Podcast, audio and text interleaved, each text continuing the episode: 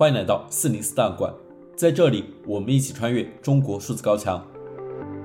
真理部是网民对中国共产党中央委员会宣传部和其下属的各省宣传部，以及中共中央网信办、国务院新闻办公室、中央文明办、国家广播电影电视总局、出版总署、文化部等一系列言论出版审查机构的总称。中国数字时代收集记录来自中共当局宣传部门、出版审查机构等的指令，即真理部指令。本期节目，我们一起来关注自十一月底来中共当局宣传部门发出的一些通知及指令。十一月二十九日，网信办发出通知，深入清零整治涉翻墙工具、商品和服务的通知。通知中写道。按照前期工作要求，请各平台深入清零整治涉翻墙工具。一是电商平台继续保持对网售涉翻墙等商品和服务进行专项清理的工作力度，如翻墙路由器、VPN 加速器、VPS 境外苹果账号等；二是各应用商店网盘摸排清理下架有关违规翻墙软件和工具。三是音视频和自媒体等 UGC 平台清理传授翻墙科学上网技巧和破关方法等有害内容。四是各搜索引擎继续对翻墙相关搜索结果及涉传播翻墙科学上网等引导词进行清理。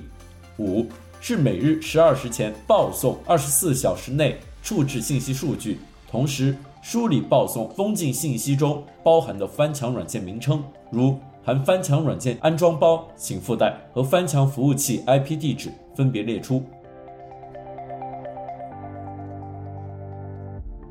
十一月二十九日，网信办还发出一篇启动一级互联网应急响应最高级别对待的通知。通知中写道：十一月二十九日，网信办视频调度会议一。昨日，由部长召开全国网信系统调度会议，根据工作需要启动一级互联网应急响应最高级别对待，主要负责人亲自上手，加强审核。各省最近情况突出，对于线下滋扰信息、境外信息倒灌，要最快发现、最快处置、最快报告。二一一二四事故引发各种不满，上海出现恶性政治口号，高校学生政治性聚集明显，境外媒体抹黑增多。各网站加强审核。三、舆情管控，对于冲卡聚集性，尤其涉高校内容从严管控，增强前置审核，严查煽动性账号。四、强调保密纪律，工作指令不得泄露。五、昨晚境外炒作在海淀黄庄聚集性事件，今日指向朝阳亚运村等地区，重点关注，快发现，快报告。六、明日十一月三十日，一一二四死难头七。十二月九日国际反腐日，十二月十日国际人权日等敏感时间节点，重点关注，严格把控，加强前置审核。七，针对居民闹事或有指向性的内容，及时发现上报。八，北京市涉疫舆情重点关注。十一月三十日，一篇名为。悼念江泽民活动期间，习近平相关内容不能变为黑白的指令被传播。通知中写道：广电总局网络视听司传达悼念活动期间网络视听平台管理要求。悼念活动期间为十一月三十日至十二月七日，其中十二月六日为追悼会，整体基调隆重庄严，深情有序。一、悼念活动期间。网站主页、客户端首屏及悼念活动相关报道连接页面颜色变为黑白色调。注意，不能把习总书记相关内容、二十大专题内容变为黑白。二、悼念活动期间停播娱乐节目，停止新上线娱乐节目，对在播娱乐性节目全部退出首页首屏。首页首屏推荐重大历史、重大革命题材主旋律内容、世界杯内容、赛事直播外不上首页推荐。三、悼念活动期间。弹幕全部暂停，悼念活动相关内容全部取消点赞功能，热搜热榜不出现娱乐话题。四、处理好悼念内容与其他内容的关系，做到气氛协调，避免误读误解。与悼念活动不协调的广告不得采用，悼念活动报道前后不得有广告。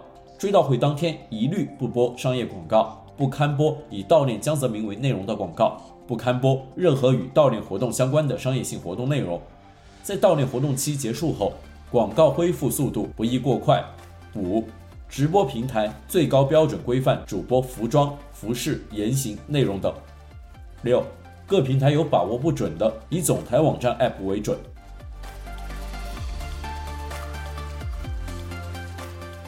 十月三十日，还有一篇名为“即日起去掉狂欢嗨相关字样”。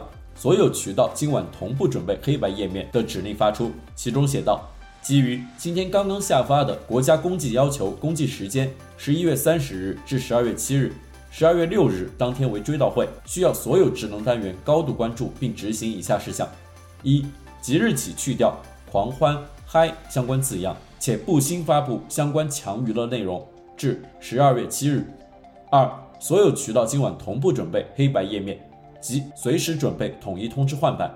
三，这一周的直播严格注意规范化，背景干净简洁，着装规范，足球宝贝等人设一律暂停，仅常规直播话术。注意不要有大片红色等亮色背景着装出现。四，十二月六日当天所有店铺直播停播。十一月三十日。另一则紧急通知则说道：刚接省电影局电话通知，十二月一日至十二月七日期间，对电影院有以下四点要求：一、影院不得安排喜剧片、国外进口片，已经排片或售票的禁止播放；二、影院要严肃庄重，不得有喜庆浓重的氛围；三、影院的 LED 屏幕关闭；四、影院禁止转播世界杯真人秀。中国数字时代 CDT 致力于记录和传播中文互联网上被审查的信息，以及人们与审查对抗的努力。欢迎大家通过电报 Telegram 平台向我们投稿，为记录和对抗中国网络审查做出你的贡献。投稿地址请见本期播客的文字简介。阅读更多内容，请访问我们的网站 cdt.media。